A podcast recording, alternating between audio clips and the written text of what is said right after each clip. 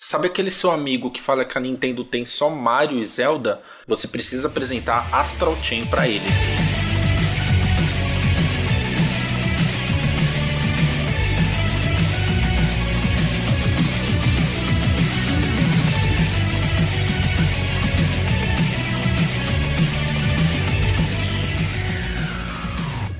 E aí galera, aqui é o Joe e hoje vocês podem ter achado estranho que não teve abertura do Tovar, aliás ele nem tá aqui. É porque esse é um programa novo. Aqui a gente vai trazer os jogos que a gente está mais hypado no momento.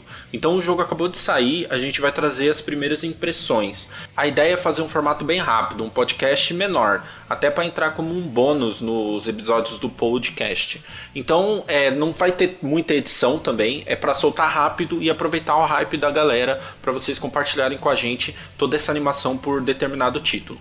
O nosso título de estreia vai ser Astral Chain, que é uma nova franquia da Nintendo, né? Foi desenvolvida pela Platinum e ela conta com o, a direção do Takahisa Taura, que trabalhou em nada mais, nada menos que um dos melhores jogos da geração, Nier Automata. É, o jogo também tem a supervisão do Hideki Kamiya, que é de Devil May Cry, e também do Bayonetta.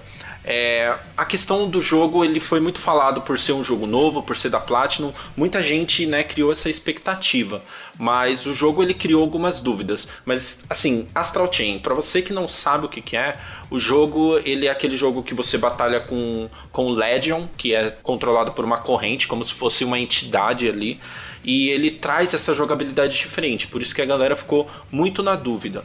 É, o jogo ele parece se passar num futuro distópico e você trabalha para uma divisão especial da polícia daquele lugar. Então essa divisão ela usa tecnologias neurológicas para usar contra as quimeras e os, os, problemas daquela cidade. Eles não explicam muito no começo do jogo o que, que é, mas é, é o suficiente para você saber que você trabalha numa polícia. A questão da jogabilidade, que foi um dos pontos que mais houve dúvidas, mais gente vendo gameplays, até porque a Platinum ela tem essa questão de baioneta, de ser algo muito rápido, e como que funcionaria já cadenciado com um uma entidade lutando ao seu lado. Claro que quando você ouve falar de Bayonetta, Devil May Cry, esses jogos, você já pensa na câmera. E realmente a câmera foi um dos grandes né, problemas, assim, grandes dúvidas da galera sobre Astral Chain. E eu tenho que te falar uma coisa, ela poderia ser melhor. É, o que acontece? A câmera você tem que ficar sempre de olho no seu Legion, o que, que ele está fazendo, e você também tem que controlar o seu jogador. Então, às vezes, causa uma confusão maluca e tem muitos bichos pela tela e é muito confuso. Porém, não é algo que você não aprenda no futuro. O jogo começa a disponibilizar alguns combos que você consegue fazer com o seu Legion, e aí o, o, a batalha fica muito mais fluida. Sem contar que você, você tem counters, você pode. É, tem aquele evade perfeito, que também tem em Bayonetta ou Bullet Time.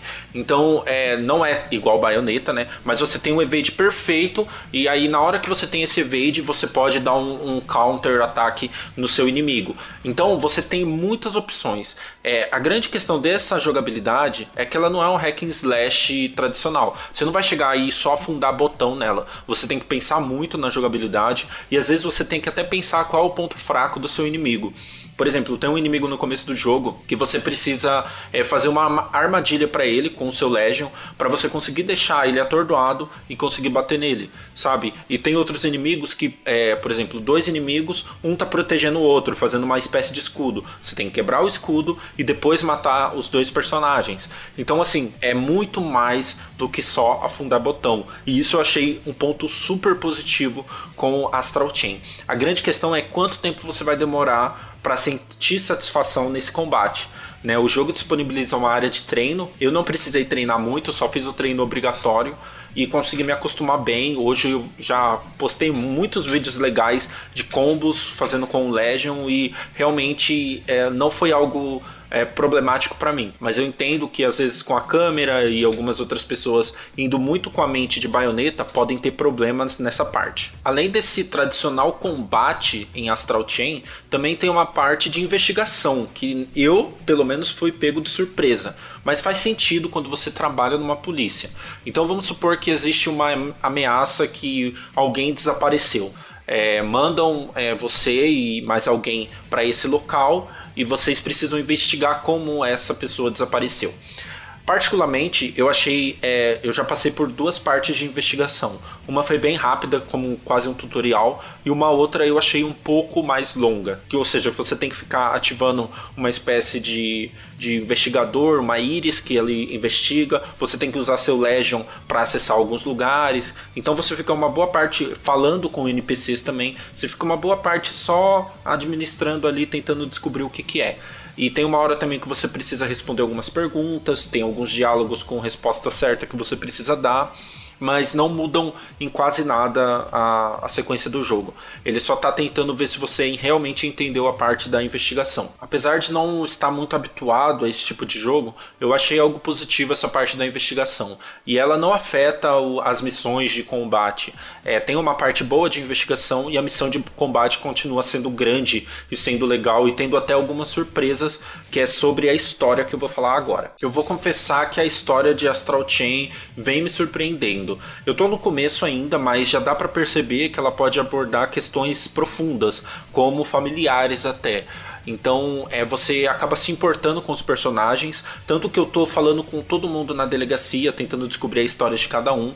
Alguns personagens são bem, sim, marcantes e eu acho que eu vou me apegar muito a eles. Então, eu acho que isso foi uma grata surpresa, porque a gente está acostumado com algo, por exemplo, Xenoblade Chronicles ou então até o próprio Bayonetta, que tem uma história mais séria, mas é uma história clichê.